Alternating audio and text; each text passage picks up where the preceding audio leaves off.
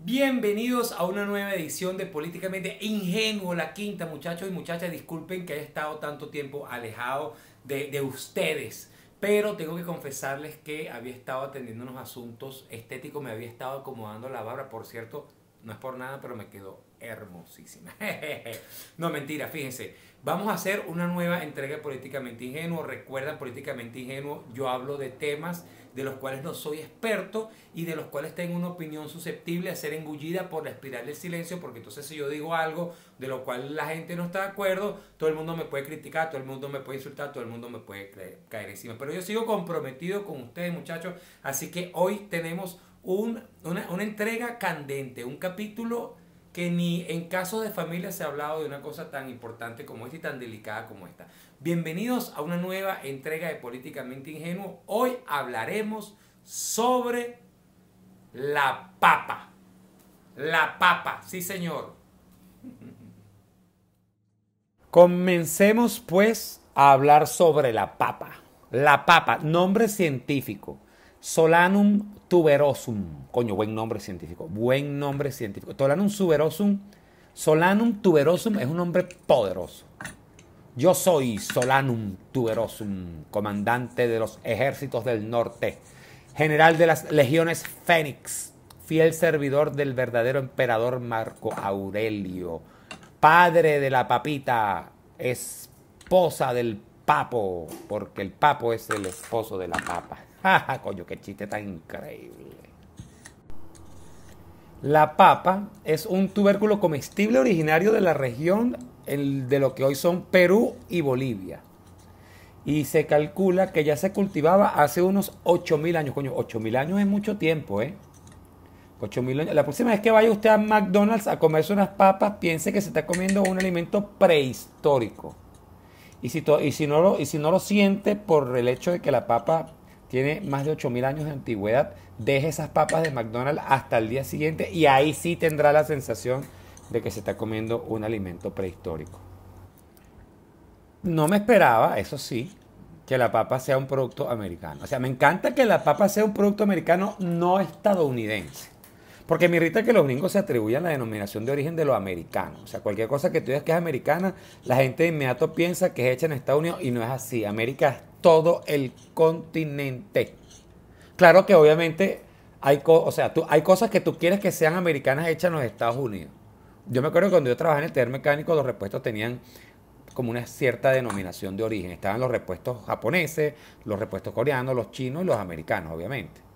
Recuerdo que cuando uno le decían que un repuesto era americano, uno inmediatamente asumía que ese repuesto que estabas comprando era fabricado en los Estados Unidos, por lo cual era de buena calidad. Sea, repuesto americano, repuesto gringo, buena calidad. Nadie quería ponerle a su Toyota una rolinera Made in Bolivia. Se los aseguro. Pero bueno, sigamos con la papa.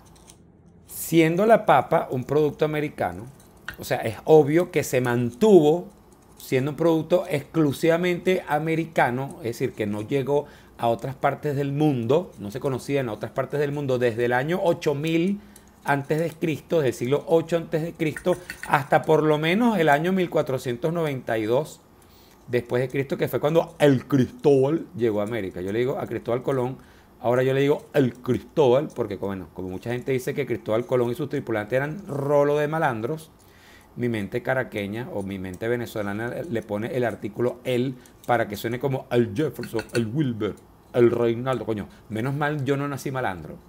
Porque la verdad es que con este nombre, o sea, mi nombre no tiene punch. Yo me, yo hubiese tenido que poner un, otro adjetivo, el pelado, el, el pelado, una cosa así. Pero bueno, sigamos con la papa.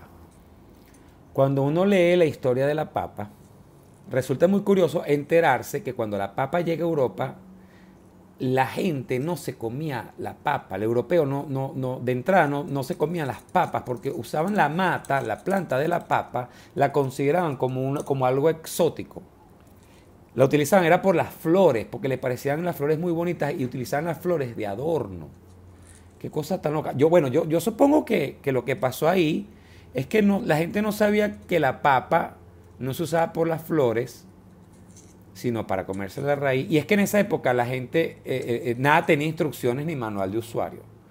O sea, no, no, había manera de que llegara una, unos cargamentos de papa allá a las Islas Canarias, a los primeros puertos, y, los españoles, que iban a saber los españoles. Yo me imagino que, llegaban eso, esas cajas, esos cargamentos de papa, después de tres meses metías en un barco todo ese poco de papas nacidas o germinadas, ¿sabes? Y, veía, y, sin instrucciones.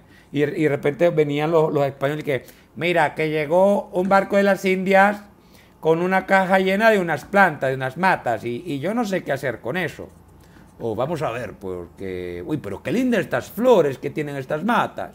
Ven que le voy a regalar una flor de esta a la conchita, que anda molesta conmigo porque me he ido de farras y he llegado tarde.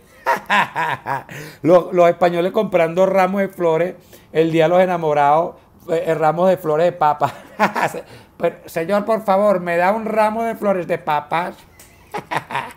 y empezaron a usar la papa por las flores. Que gente tan loca.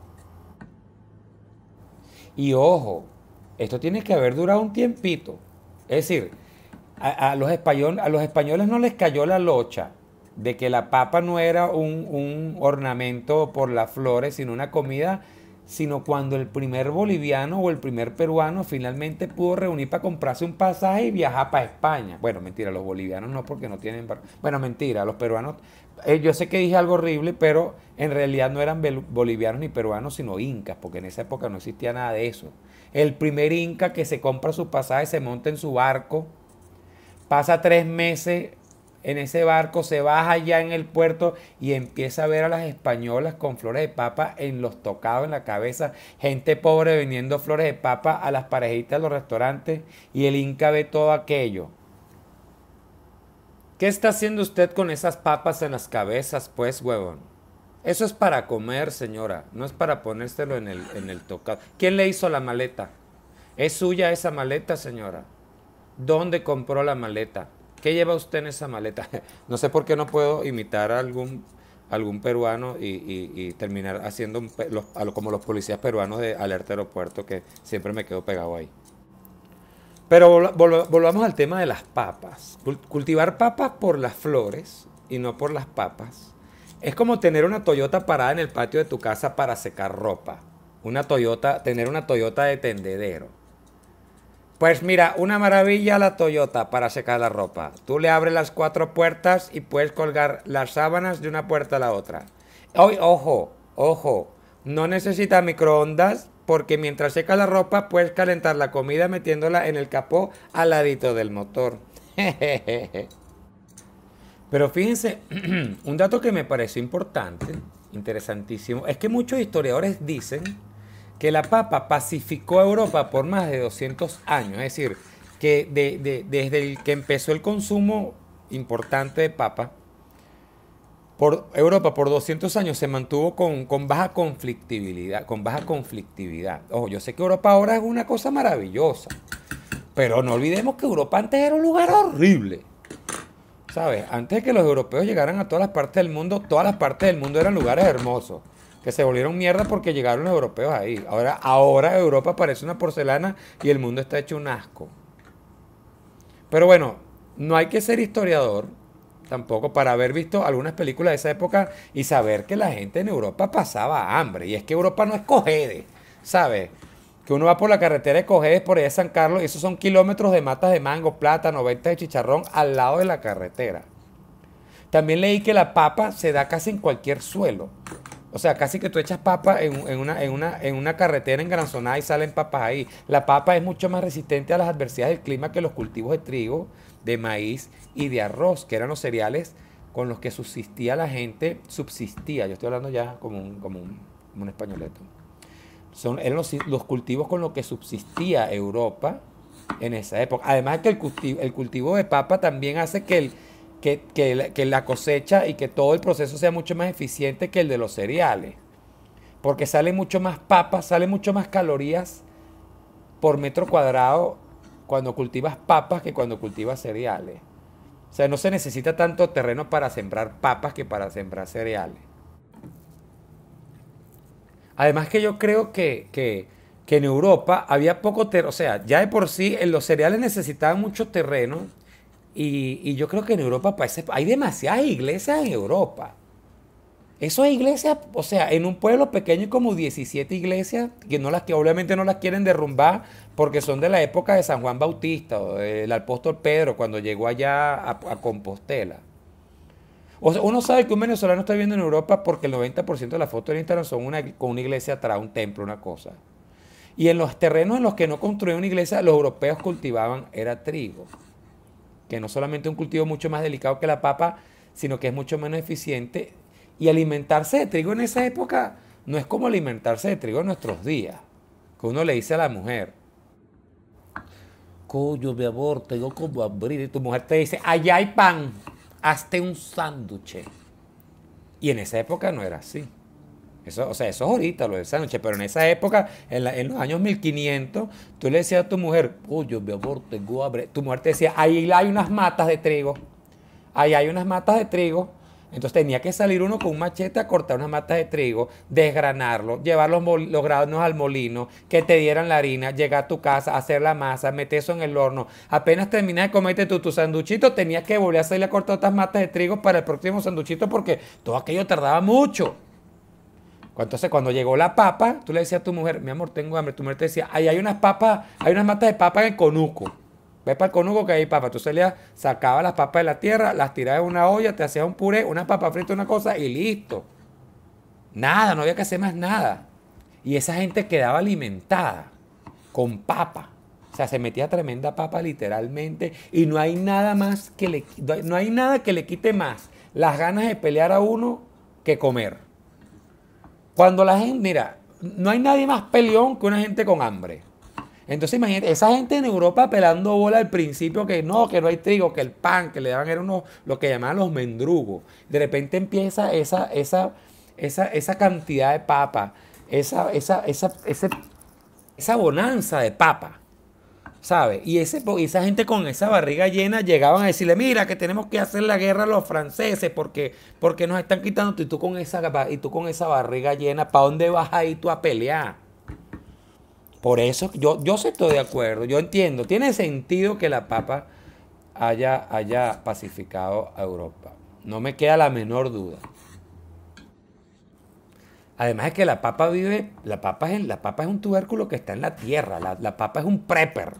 ¿Sabes? La, papa es un vegetal que está preparado para aguantar tornados, para aguantar huracanes, para aguantar borrascas, para aguantar toda aquella vaina. En cambio que, eh, mira, el, trigo es como, es como, como, como el clásico europeo alto. Es que, es que yo no sé por qué yo pienso que la, yo pienso en, la, en la, relación del trigo y la papa. Y yo los interpreto como, como, como la familia de uno. ¿Sabes? El trigo es como el elfo de los vegetales, el elfo del Señor de los Anillos, ¿se acuerdan? Pero de los vegetales, todo alto, todo espigado, todo delicado, así todo distante. Es como ese familiar que uno tiene, el hermano que uno tiene que vive que es en Australia, que se casó con una australiana, tiene unos hijos bellos, una vida espectacular, por lo menos en Instagram. Son esa familia que tú le comentas a todo el mundo que tú la tienes. Eso sí, esa familia que no te manda un cele ni por el coño. Eso de vaina te manda una tarjeta electrónica de Navidad. Ese es el trigo. Ese, ese, ese, es tu familia que no te aporta un coño, lo que hace es pura, pura pinta. En cambio, la papa, ojo, la papa es ese primo que tiene que tiene uno que vive que si en la Merced del Llano, en el sombrero, estado guárico, que es más feo y ordinario que el coño, pero que nunca te deja morir. No te manda cele porque obviamente no tiene, pero te manda unos dólares encaletados dentro de un queso de cincho, una caja de zapatos. Esa es la papa, ese no, ese no, esa, esa no te va a dejar morir nunca.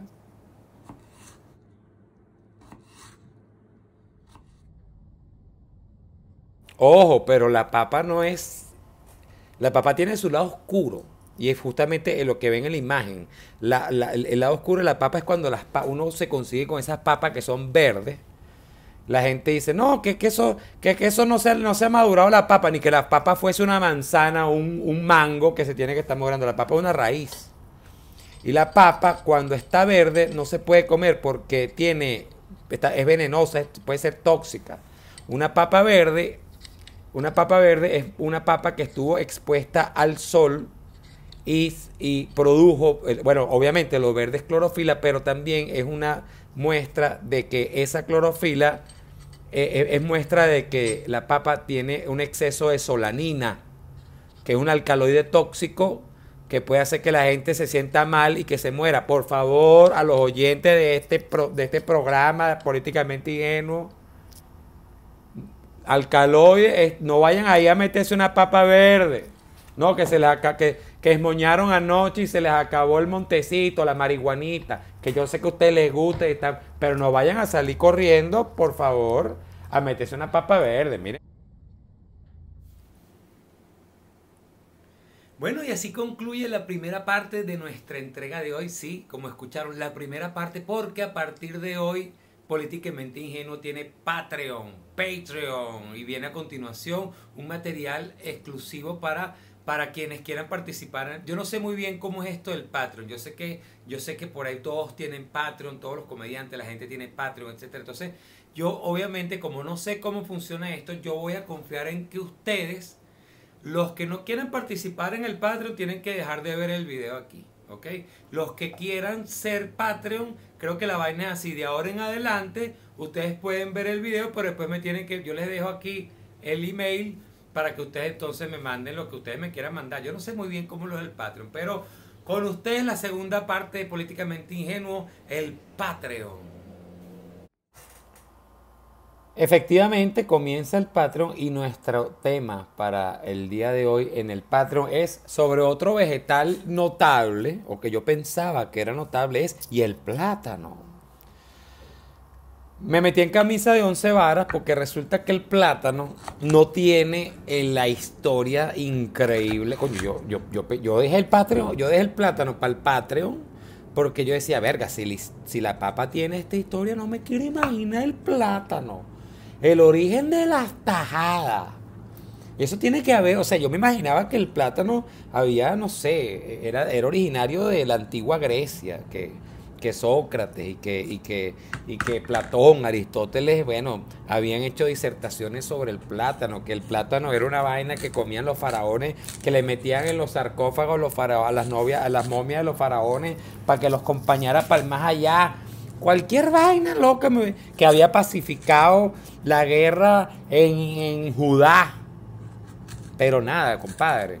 Cuando me metí en internet, obviamente en Wikipedia, porque yo que esto no me voy a meter en un, en un tratado de botánica para hablarle a usted del plátano, lo más, lo más, eh, así como que por encimita destacable que tiene el plátano, es que, es que eh, eh, la versión, digamos, comercial del plátano se le dice Cavendish.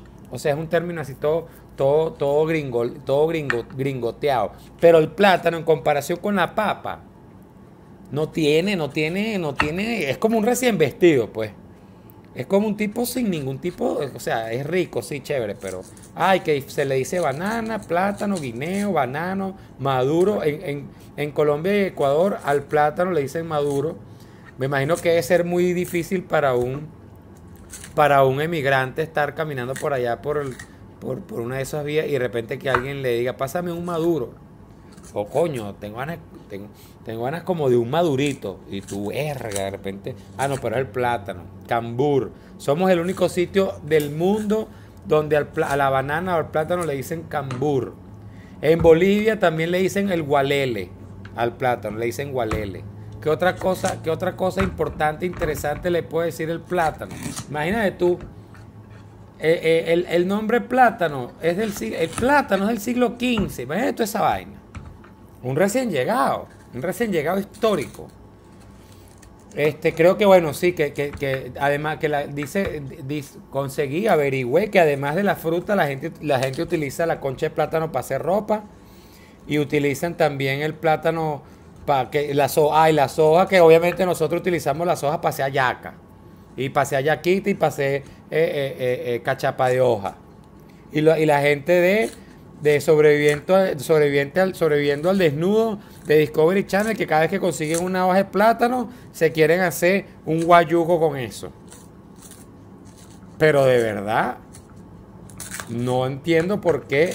Yo juraba, me, me tiene sumamente eh, eh, eh, decepcionada la falta de la falta de, historia del plátano, chicos. Lo, atacan unas enfermedades, una cosa así. Pero nada, bueno, muchachos. Eso es todo lo que tengo yo que decirles del plátano. De verdad que estoy sumamente decepcionado que el origen de las tajadas tenga tan poca historia que contar. Creo que me aventuraría a decir que el gran perdedor de la historia del plátano es el topocho.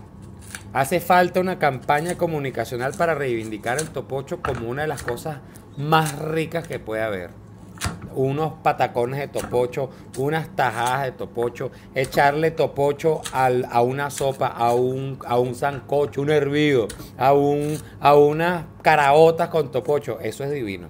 Pero bueno, la verdad es que estoy sumamente decepcionado, Plátano. Sumamente decepcionado de ti.